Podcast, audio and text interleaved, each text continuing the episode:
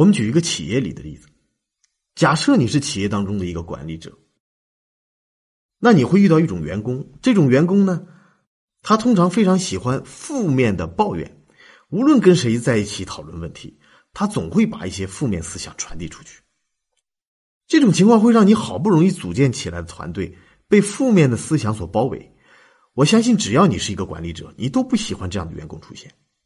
于是，我们的管理者会怎么办呢？通常，首先是想尽了办法去教育这个员工，但如果你教育失败，你会怎么办？你只有请他离开这个团队。当然，如果你请你的员工离开了这个团队，你势必付出非常昂贵的代价，比如说补偿工资。更重要的呢，就是你要向团队里的其他成员去解释你为什么要这么做，因为你不去解释的话，大家就会误解，大家一误解，你的团队就一盘散沙。所以你就会发现，处理一个员工都会给你带来巨大的阻力。但是更重要的是什么呢？你刚刚处理完类似的事件，很快就会生出第二个这样的员工充当这个角色。通常管理者遇到这种问题会非常苦恼，但是如果你具备了全息性的思维，你会发现，之所以有这样的员工出现，这只是一个表面现象。它的背后也许是你企业的环境给了它生存空间。就比如说你在种某种植物的时候，你首先会需要一片土壤，不同的土壤会长出不同的品种，而这个员工很可能是你的企业环境里的必然产物。我在说什么？我在讲出现这样的现象，有可能是你的企业文化造成了这样的环境，从而不断的长出这样的员工。所以，当你把这一切当成一个整体现象来看的话，你在处理这个问题之前，你就会首先去研究你企业的土壤是不是出了问题，你就会研究这个问题背后的原理是什么，比如说企业文化、福利待遇、沟通机制等等问题。当你把整体研究得出结论的时候，你就会有一个更恰当的方案。请大家注意，我强调的重点是什么？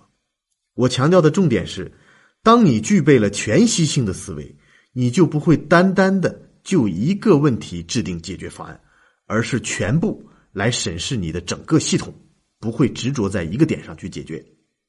因为当你执着一个点的时候，你就看不到全局。这类似于我们刚刚提过的问题，就是当你的眼睛干涩的时候，你不要认为它就是眼睛出了问题，中医绝不会处理你的眼睛。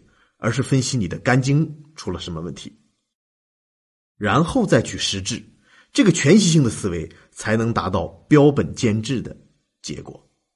我们了解了全息性思维，那它跟易经有什么关系呢？我们就要来看看八卦。在上一讲当中啊，我们提到了伏羲用一横来代表阳，伏羲用断开的一横来代表阴。我讲到这儿的时候呢。我希望大家如果有条件的话，你可以拿出笔和纸，试着在你的纸上先把这一横和断开的一横画出来。好，其实伏羲发现了阴和阳，它都是会变化的。比如说天，晴天如果是阳的话，那雨天势必是阴。所以伏羲就想把阴阳表达出来之后，他必须考虑到变化是一种属性，这种属性一定要配合阴阳。于是，在他表达的时候，这个“阳”一横就被称为“阳爻”。爻这个字很特别，就是两个叉。上学我们考试的时候，如果你做错题了，老师就打一个叉。一个叉代表错误，而两个叉形成了爻，叠加在一起，就代表变化的意思。所以我们会看到八卦的基本单位就是阴爻和阳爻。虽然咱们这样称呼，但是画出来很简单：一横代表阳，断开的一横代表阴，这就够了。大家千万不要忘了，我们上一堂除了提出阴阳思维之外，还提出了一个非常关键的三才思维。阴阳不足以把这个世界表达出来，那怎么办呢？只有把最基础的阴和阳。用三才的方式叠加起来，也就是用三个爻来叠加。这个时候呢，就出现了一个新的符号。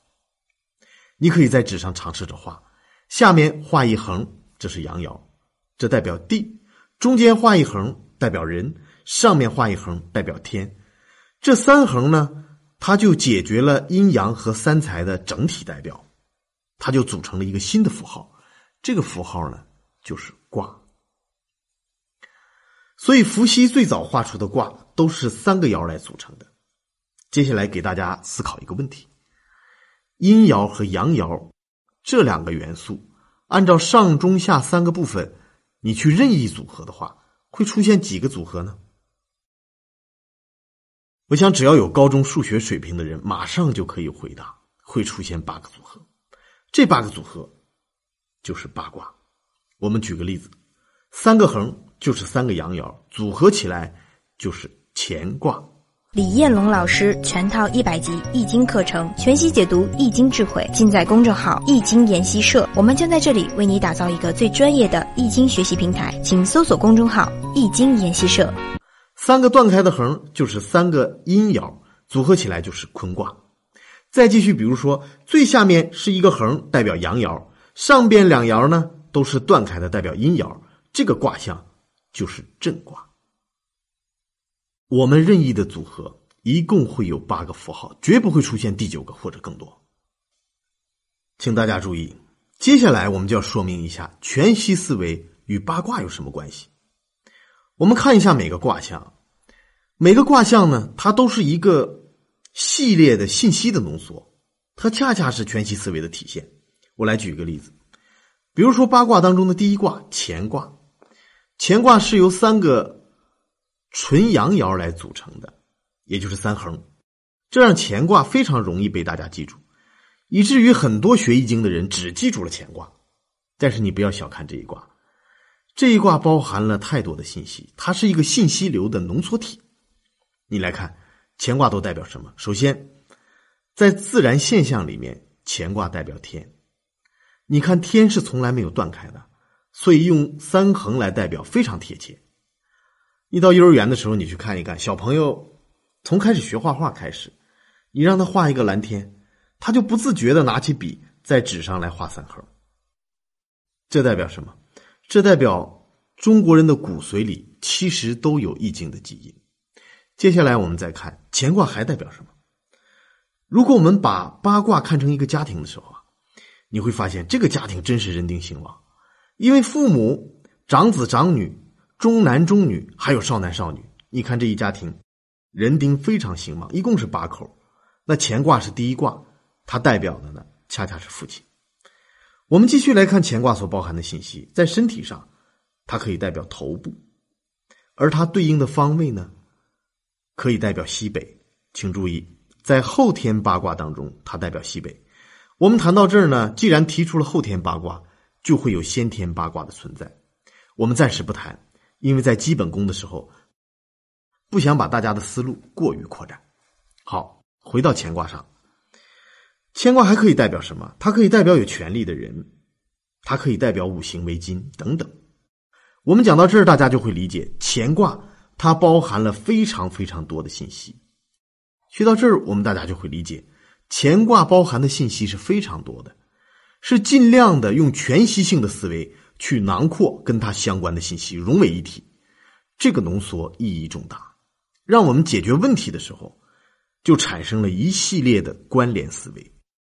我来举个例子，我相信大家很多人都有一个经历，就是请风水师到家里来指点一下自己家里的布局。我们试想一种情况啊，如果一个风水师到了你的家中，然后你开始反馈一些情况，比如说。你最近休息不好，总是头疼、失眠。那有经验的风水师听到了你刚才所说的信息，他马上就会提示你。他说：“你家里的西北方是不是有煞气？”我们今天不是讲风水课啊，所以不去具体解释什么叫做煞气。我们只给大家分析易经的思维，请大家注意：为什么当你说头疼、失眠、睡不好觉的时候，有经验的风水师？马上会断定你西北方有煞气，其实这就是一种关联性思维，这都源于乾卦所囊括的信息。因为头部它属于乾卦的范畴，刚才我们已经讲过了。既然这个范畴出了问题，那自然这个范畴的其他信息也被关联起来，这就是全息性思维，不会孤立的去看待一个问题。所以风水师马上就会观察到你的西北方是不是会有煞气，因为西北方也属于乾卦的范畴。当然，乾卦所代表的信息量太大了，我们不可能通过一堂课把它讲完。我们重点要理解的是什么？我们要理解所有的信息都被浓缩成了八个符号，这八个符号就是八卦。好，今天我们探讨了三个课题。第一个课题是思想维度的确是存在的，并且存在差异。第二个课题是全息性的思维，让我们解决问题有了更整体的看法。第三个课题是基于阴阳和三才。而产生了八卦，我们今天只提到了乾卦，但是我们必须把八个卦象全部收录到我们的大脑里，因为这非常有助于提升我们的思想维度。但是很多人会有感触啊，就是在学习易经的时候啊，他无论如何也很难记住这八个符号。